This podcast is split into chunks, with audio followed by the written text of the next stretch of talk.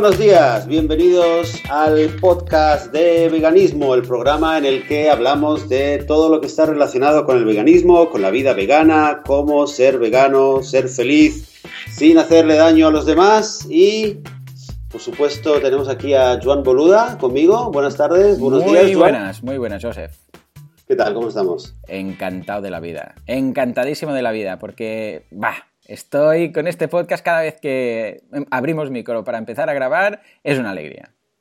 Una alegría, pues me alegro mucho yo también. Eh, hoy tenemos pendiente de hablar sobre un tema eh, muy interesante eh, que realmente es un poco intentar resumir brevemente todo, toda la filosofía, digamos, nutritiva en la cual se basa el, argumento a nivel de salud a nivel de nutrición del veganismo. Madre cómo, casi eh, nada. cómo mantener, eh, madre mía, dice, sí, pero Lo, vamos a hacer en media horita. Vamos a intentar resumir, que en el fondo vamos a ver que no es tan complicado, eh, todos los argumentos que rebaten aquello típico de, bueno, pero es que te falta esto y cómo puede ser, cómo se puede vivir sin comer carne, sin comer pescado, sin comer huevos y todas estas, estas cosas. Pero bueno, sabemos que es posible, sabemos que nos sentimos muy bien, ¿verdad? Tú sigues Juan, energético, lleno de energía. Yo, vamos, ya lo comentamos hace un par o tres de semanas y sí, sí, yo estoy, vamos, es que me sale la energía por la punta de los dedos. Es que, muy bien, estoy contentísimo, es que no podría estar más contento eh, por, todos los factores eh, que hemos ido hablando, ya por los propios, es decir, te sientes mejor, te sientes más sano, como a, a nivel físico, como a nivel psicológico, que te sientes más bien contigo mismo, como además de, a nivel, evidentemente, ecológico y a nivel de uh, derechos de los animales. O sea, en este sentido, todo ha sido tan positivo que lo único que me arrepiento es no haber empezado antes. Pues sí, señor. Eh, bueno, nunca es tarde. Vamos a, hacer, a mantenernos en positivo. Joan, una pregunta. Tú, eh, no, te voy a decir, no te voy a preguntar exactamente qué edad tienes, pero tú de pequeño Oye, recuerdas... Ya te, lo, ya te, lo, puedo decir, ¿eh? Son 36, no te... 36. Soy del 79. Uh -huh. Hombre, muy bien. Yo, yo, del 73, ya que está, aunque no me lo preguntes. Eh, tú, tú, creciste también, y quizás muchos oyentes han crecido con eh, la típica imagen que había en Hmm. muchas escuelas y en muchos libros de texto eh, de la pirámide de la nutrición. ¿no? Una pirámide en la cual se veían cuántos alimentos de cada cosa y tal. ¿Tú recuerdas esto de pequeño? Por supuesto, sí me acuerdo y de haberla hecho. O sea, de, en deberes, eh, comprar una hoja de esas DIN A3 en la, en la papelería y dibujar el triángulo y entonces tener que ir a, recortar de los catálogos y de los panfletos de folletos de, de supermercados, ir recortando alimentos e irlos colocando, enganchando ¿eh? con, con, uh, con, pegamento en cada una de, de esas zonas. O sea que lo hemos trabajado por supuestísimo y me acuerdo mucho, mucho, mucho. Pues sí, pues realmente yo creo, yo también, y creo que, que es prácticamente una de esas cosas que, que, no se podía uno escapar, ¿no? De, de, de, ser indoctrinado dentro de una, bueno, de ser educado dentro de una eh, filosofía de, nutrición eh, que, que, existe, ¿no? En nuestros países, eh, sin, sin, extendernos demasiado en la pirámide tradicional. Uh -huh. Como muchos ya sabrán, existe la alternativa vegana de esta pirámide de los alimentos, en la cual, bueno, hay varias versiones, pero básicamente pues significa muchos cereales, eh, preferiblemente integrales, uh -huh. muchas verduras, muchas frutas, eh, sustitutos del calcio, eh, tofu, almendras y tal y tal, eh, semillas, legumbres, también ya en la parte más por arriba, y algunas grasas, aceite de oliva y también, y también ácidos, ácidos grasos y tal. Uh -huh. muy, muy, muy rápidamente y muy por encima, esta sería un poco la, la, eh, la, alternativa, ¿no? Entonces, eh, uh -huh. sí, se suele hablar de las raciones y de tal, ¿no? Uh -huh. eh, ¿Tú querías, querías, decirme algo, Joan? Uh, de esto, simplemente que básicamente sería como la pirámide a nivel de proporción, sería un poco como la pirámide típica, pero claro, si eliminas todo lo que procede de animales, ahí lo que queda, más o menos, en esas más o menos proporciones, viene a ser un poco la, la pirámide que tenemos ahora en mente. y lo único que quería comentar es precisamente de, ese, de eso que me has comentado al principio, se me acuerda de la escuela, de cómo se hacía y tal, que ahora me doy cuenta, analizando un poco lo que me comentas, porque íbamos preparando el programa y decíamos, bueno, la pirámide tal, pero ahora que me has hecho hacer esa regresión a la infancia, me doy cuenta de eh, lo peligroso, mm, o bueno, lo, poderoso, por decirlo así, que es la educación, ¿no? Porque a nosotros nos lo vendían, por decirlo de alguna forma, desde la escuela, no, no desde, no desde la no desde los anuncios, no desde los supermercados, sino desde la propia escuela. Nos lo venden como esto es lo normal, esto es lo nutritivo, esto es lo típico y esto es lo correcto. Claro, mm, claro es poderoso y, es relativamente, en este caso, desde un punto de vista vegano, peligroso eh, decir esto a los niños. ¿Por qué? Porque realmente mm, no. Ahora, por ejemplo, el mes pasado salían noticias eh, que han, tenido en la comunidad vegana, han tenido eh, mucho interés sobre que la carne y las dietas en carne son cancerígenas, ¿no? Y esto ha tenido mucho revuelo. claro, con más o con menos especulación, con más o con menos datos, eh, claro, esto es importante, todo este tipo de datos son importantes, pero hasta qué punto llega la presión cultural, la presión eh, económica incluso de los agentes a llegar a influir a algo que se da por sentado, como el tema de, no, no, bebe leche de vaca, eh, leche para tener los huesos fuertes, que esto es falso, come carne porque es donde están las proteínas que no lo puedes encontrar en ningún sitio más, que esto es falso. todo esto eh, nos lo transmiten, ojo, no la industria, sino las escuelas. Entonces, eh, ahora tú al hacerme decir, eh, al hacerme recordar esto, me doy cuenta de lo peligroso, de lo poderoso que es inculcar una cultura así a los niños, para que ellos mismos tengan que ser capaces de darse cuenta que eso no es cierto o no es relativamente cierto, en parte, y, puedan huir de esa pirámide típica para, dar un paso al veganismo. Claro, cuando de pequeño te lo han inculcado así, es mucho más difícil después dar tú el paso y salir de ahí. Totalmente, totalmente. Fíjate si es, fíjate si es poderoso eh, el, poder de, de, indoctrinar y de educar de esta manera, eh, que cuando, eh, cuando de repente hace, hace más de dos décadas eh, empezó a aparecer y a ser difundida la pirámide alternativa vegana, siguió siendo una pirámide y de hecho siguió el, mismo modelo de la pirámide alimenticia tradicional. Claro. Que, tienes que esta es la principal crítica que existe hoy en día de los nutricionistas, de hecho tanto veganos como no veganos, porque eh, eh, claro, eh, durante muchísimo tiempo la pirámide, que comer así. mencionaste la industria, pero hay que decir que bueno, no, quizás no se ha aprobado, no ha llegado a juicio esto, pero hay muchísimas sospechas, como te puedes imaginar, de, de cómo ha influido la industria en, fijar las cantidades así, en mantener que siempre haya tal categoría de lácteos y tal. pero en todo caso, hoy en día eh, entre veganos y los no veganos y, la, perspectiva sobre la nutrición es un poco diferente. Y eh, si nos volvemos solamente a la corriente vegana, la evolución eh, nos ha llevado hasta un punto en el cual se ha dejado bastante de referirse tanto a la, pirámide de alimentación vegana, salvo que sea como, como alternativa, ¿no? Como decir, bueno, sí, si tú tienes esta, yo tengo esta, pero hoy en día se suele hablar con otro enfoque, un poco diferente, gráficamente, visualmente ya no se llama pirámide, se habla más, digamos, en todo caso, de un círculo, en el cual en este círculo eh, se divide simplemente en cuatro grupos, es como si fuera un plato, y este plato lo voy a dividir en cuatro partes. Bien. Alguna puede ser un poco más grande, un poco más pequeña, pero es importante decir que eh, es el plato y dentro de este plato tiene que haber siempre, eh, de promedio, cuatro elementos. ¿Cuáles son esos cuatro grupos de alimentos que tienen que estar siempre en una buena alimentación vegana. Eh, bueno, eh, supongo que todo el mundo, si es vegano y se siente bien y tiene fuerzas para escuchar este podcast, debe estar comiendo bien, y porque no es muy complicado, y debe estar comiendo esos cuatro grupos que son, son los cereales, las frutas, las verduras y las legumbres. y se acabó. Así de simple. Y no olvidar beber mucha agua. Esto siempre, en todos, en todos los textos que, he estado investigando últimamente, el agua, el agua, el agua. Pero centrándonos en, eh, en los cuatro grupos, realmente eso es, eso es lo, principal hoy en día. recordar que hay cuatro tipos principales de alimentos. El, por cierto, el, no sé si conoces el doctor Neil Barnard, del comité se llama el PCRM en inglés, es el Comité de Médicos por una eh, Medicina Responsable, si no me equivoco ahora mismo en, la traducción, eh, y el, doctor eh, Neil Barnard se considera una eminencia dentro de lo que es la nutrición estrictamente vegetariana.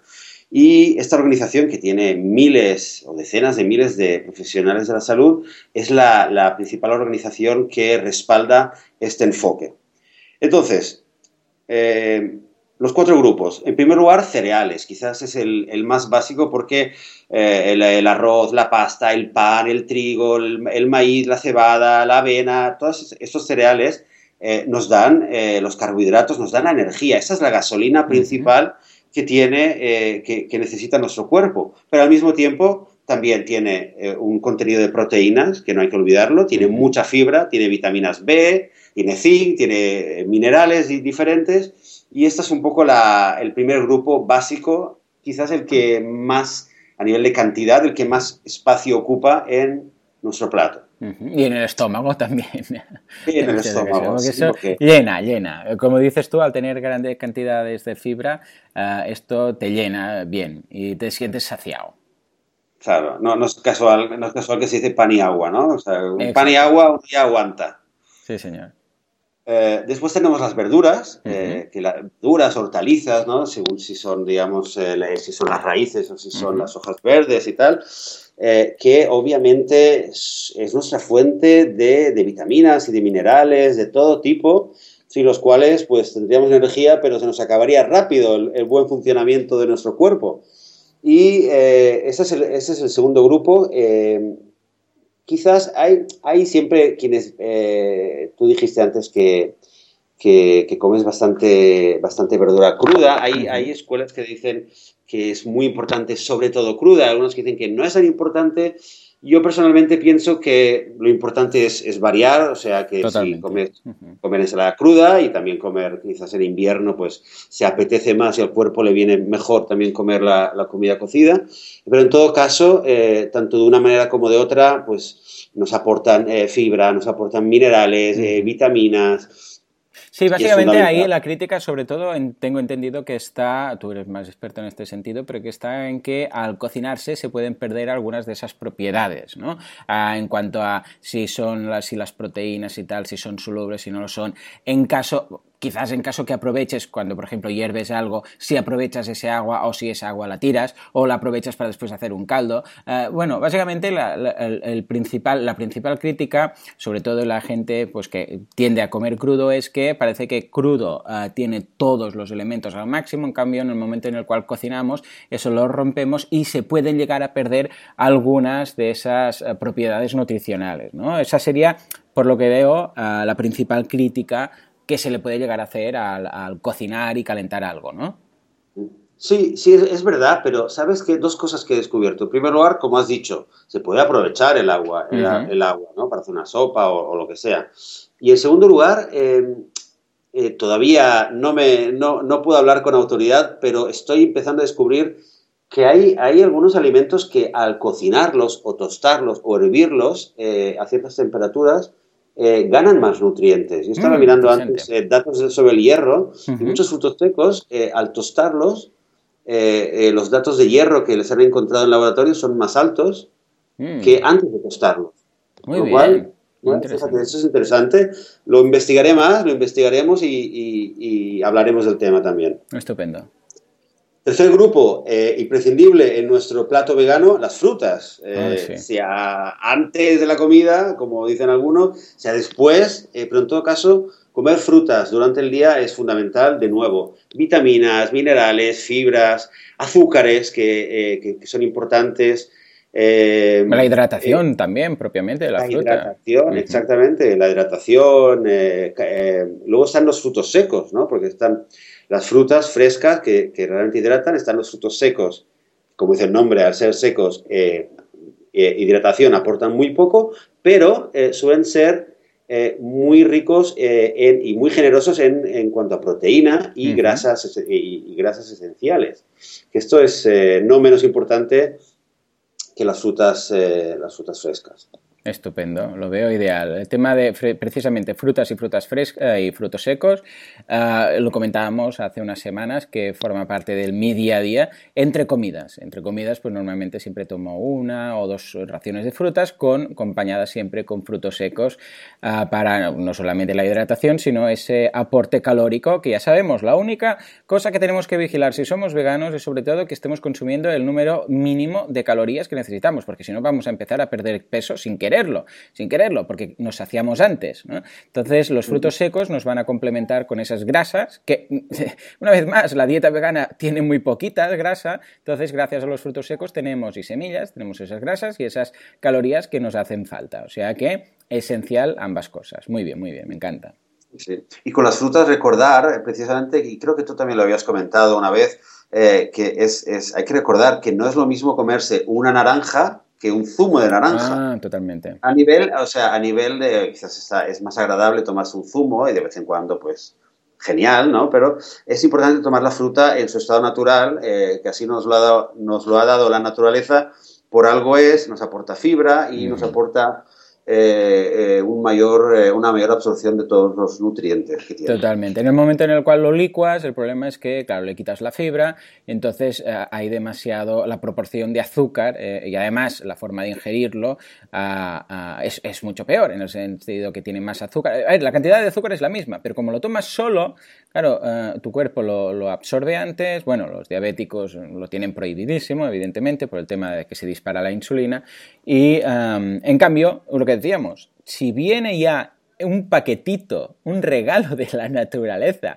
en formato de fruta que solo tienes que morderlo y comer, está mm, preparado para comer, no lo estropeemos. En todo caso, y sobre todo pensando en las más peques, lo que sí que podemos hacer es, en lugar, evidentemente, de hacer un, zumo, hacer un smoothie, hacer un batido. Entonces, mm, eh, evidentemente, colocarlo todo. A los más pequeños, a mí me gusta, ¿eh? pero a los más pequeños, en ocasiones, quizás le vas a tener que pelar la manzana por la fruta. ¿Por Porque pueden encontrar esos eh, cachitos de piel. A mí personalmente me gusta, ¿eh? en, los batidos le dan más cuerpo. Pero ah, para los peques se entiende, a veces, pues sobre todo mi pequeño, que, el que tiene dos años, ah, si hago, yo qué sé, le pongo manzana o higos o lo que sea, encuentra esa piel y entonces se pone a escupir y no quiere el, batido. En cambio, si lo, si lo hacemos sin la piel, pues sí. Pero en todo caso, un batido, fijémonos que va todo ahí. Entonces, siempre es más recomendado un batido que un zumo, licuado. En ese sentido, buena, buena aportación. Totalmente. Muy bien, pues eh, y nos queda un grupo más, el cuarto grupo, que son las legumbres. Ah, las legumbres. Me encanta. Bueno, las legumbres, además, es verdad que eh, nos ha pasado a nosotros y le pasa a muchísima, eh, muchísima gente vegana que es, el principal grupo al que uno acude, ¿no? Porque de repente, que si la proteína, la proteína, bueno, la principal fuente de proteína para, una dieta vegana son las legumbres, ¿no? Eh, los garbanzos, las judías, las habichuelas, las lentejas, los guisantes, eh, la soja, el sésamo, los cacahuetes, que a nivel botánico se considera una legumbre también. Eh, eh, nos aportan eh, fibra, nos aportan proteína, hierro, calcio, nos aportan todo tipo de minerales y vitaminas B. existe un, tema que mucha gente quizás ya se ha encontrado, algunos quizás ya lo han resuelto, otros quizás todavía se preguntan exactamente cómo funciona, que es el tema de la combinación de, las de la proteína de las legumbres con, los cereales, ¿no? Entonces, muy, muy básicamente lo que tienen las, legumbres, o sea, la proteína tiene muchos, eh, tiene varios aminoácidos, ¿no? Que solamente 10 de ellos los necesitamos eh, ingerir, el resto ya los tiene nuestro cuerpo y los va reciclando. Y de estos aminoácidos que están en el arroz, en, la, en, el trigo, eh, están en, en, los guisantes, en los garbanzos y tal, hay algunos, elementos, algunos alimentos como las legumbres que tienen un porcentaje muy bajo de uno o dos aminoácidos y estos aminoácidos que faltan o que hay muy poquito en las legumbres están en cantidades muy altas en algunos cereales. O sea, es como un, un, casamiento perfecto. Es, la, es la, como el juego, ¿no? La media naranja, digamos, mm, para combinarlo.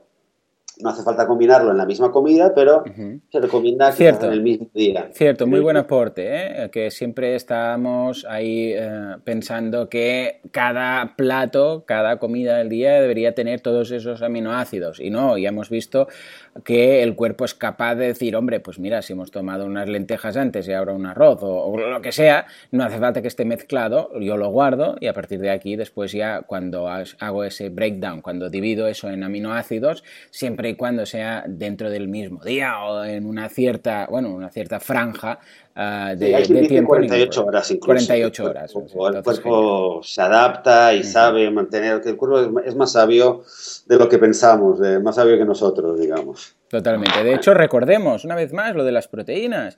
Las proteínas se divide, el cuerpo cuando lo dirige, eh, lo, lo, digiere, lo dirige, eh, lo, lo, separa, lo, llega a descomponer en aminoácidos. Y esos aminoácidos, una vez son aminoácidos, son los mismos, vengan de donde vengan, vengan de la carne, de la verdura, de las, de las frutas, que también tienen proteínas, de todas partes, son esos mismos aminoácidos. Lo que pasa es que si lo has consumido a través de carne, aparte de todos esos aminoácidos, de regalo te vienen grasas saturadas. En cambio, si lo consumes de frutas, verduras, legumbres, vienen esos aminoácidos sin ese regalito ¿eh? que, que, te llega a, crear colesterol. Recordemos que las proteínas y la, bueno, la comida animal, la, la, las proteínas que consumes a través de productos procedentes de animales tienen colesterol. Las proteínas que consumes a través de dieta vegana o de dieta basada en plantas no tienen colesterol. Cero, colesterol cero. En ese caso es importante recordar uh, este aspecto. Al final, todos son aminoácidos. Sí, las legumbres eh, realmente colesterol, colesterol cero, pero como decíamos, como eh, decíamos que sí, eh, es un, aparte de la fibra y minerales y tal, mucha, mucha proteína mucha proteína, en algunos casos eh, porcentajes de proteína eh, prácticamente que rozan los mismos porcentajes de proteína que pueden tener ciertas carnes o ciertos pescados. Uh -huh. eh, lo que decíamos antes de la combinación de, del tema de que algunos aminoácidos tienen una proporción muy baja, eso es cierto sobre las, eh, los garbanzos, lentejas, guisantes y tal, pero no es cierto sobre la soja. Por eso la soja realmente, decíamos la semana pasada, es un poco la legumbre mágica. ¿Por qué? Porque un, eh, un trozo de, o sea, unos eh, granos de soja o, eh, o, el tofu cualquier derivado de la soja eh, tiene la cantidad y la proporción de aminoácidos ya cómoda y fácil y disponible para nuestro cuerpo. Y por ese, por ese sentido la soja es tan popular y se considera un, uh -huh. un sustituto fácil de la proteína animal. Correcto, y en la cocina oriental, bueno, ya nos llevan años luz de, de esto que lo tienen clarísimo ¿eh? en cuanto a la soja. Uh -huh. Y fíjate lo interesante, habíamos hablado también la semana pasada con el tema de, de, de los sustitutos que por el tema económico. Eh, en esos cuatro grupos, pues eh, no, desde luego, no se, no se incluye ni el seitan. O sea, Exacto, sí, sí, sí. El seitan que, que es muy popular, eh, a mí me gusta también de vez en cuando pues comer y cocinar con seitan, pero eh, el seitan, bueno, el seitan viene del trigo, con lo cual técnicamente eh, pertenecería a los cereales, pero está tan procesado, uh -huh. en cierto sentido, que, bueno, sería quizás una, una, excepción y un poco se sale. Para mí, eh, lo principal que yo aprendí después de investigar todo este tema es que la nutrición vegana eh, tiene que ser, eh, es y tiene que ser mucho más simple de lo que nos hemos, eh, nos hemos pensado. Totalmente. Es, desde luego más simple que una pirámide, que no es demasiado complicado, es un triangulito, es incluso más simple que eso, es simplemente variar y equilibrar y tener presente todo el tiempo, pues, eh, eh, echarle mano a los cuatro cajones, al cajón de las verduras, el de las legumbres, los cereales y las frutas. Y hecho esto y bebiéndose un par de vasos de agua, pues tan tranquilo y tan contento. Totalmente. De hecho, ahora me acuerdo, mencioné la semana pasada ese restaurante en Madrid que lo dividía, el plato, cuando nos lo traían, lo dividía, estaba dividido, era plato único. ¿eh? O sea, tú ibas ahí y te decían, hoy hay esto, es lo que hay, no, no, no había eh, demasiado menú, ¿no? sino que era algo muy trabajado y tal. Y estaba dividido como, eh, hazte la idea de, de, bueno, un plato redondo, pues tenía como esos mm, sectores, ¿no? Como, como un gráfico. Y entonces en un cachito había pues cereales, en otro más verduras, en otro legumbres, fruta no había ahí, pero estaba dividido así, la fruta pues en todo caso de postre, ¿no? Pero ah, es curioso porque estaba el propio plato equilibrado y separado por esos sectores, con lo que, eh, mira, precisamente ahora que lo comentas, pues me doy cuenta que en todo caso siempre eran equilibrados y seguramente yo desconozco ya tanto, pero seguramente pues eh, cuando se planteaba el chef qué hacer, pues tenía en cuenta todos esos factores para hacerlo 100% equilibrado, o sea que felicidades una vez más.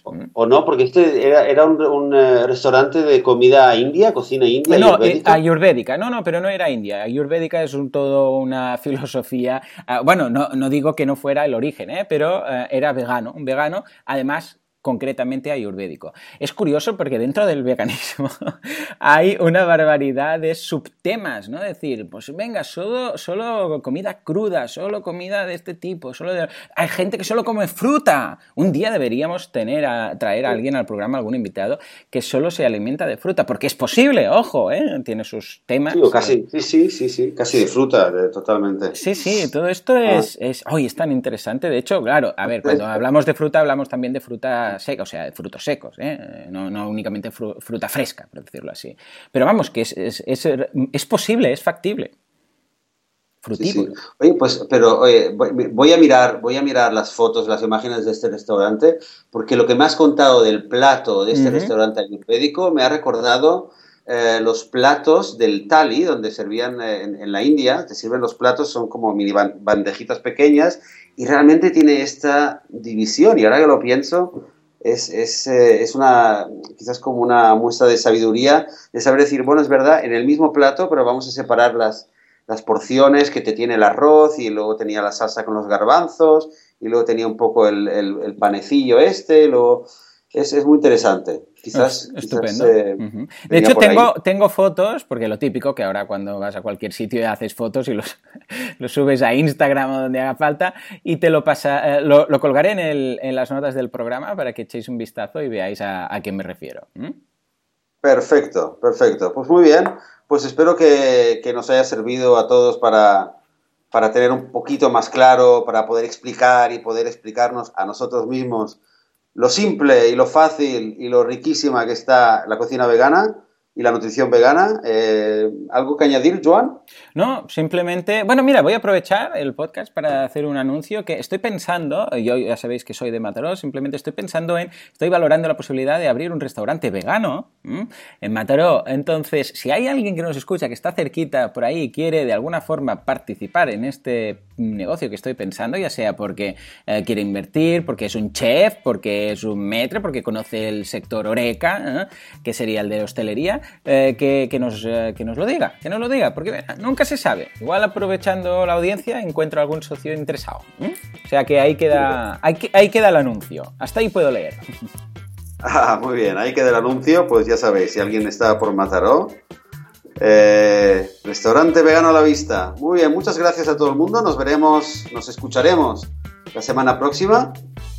Eh, hasta entonces, que estéis bien, que estéis contentos, que estéis sanos y fuertes. Hasta la próxima.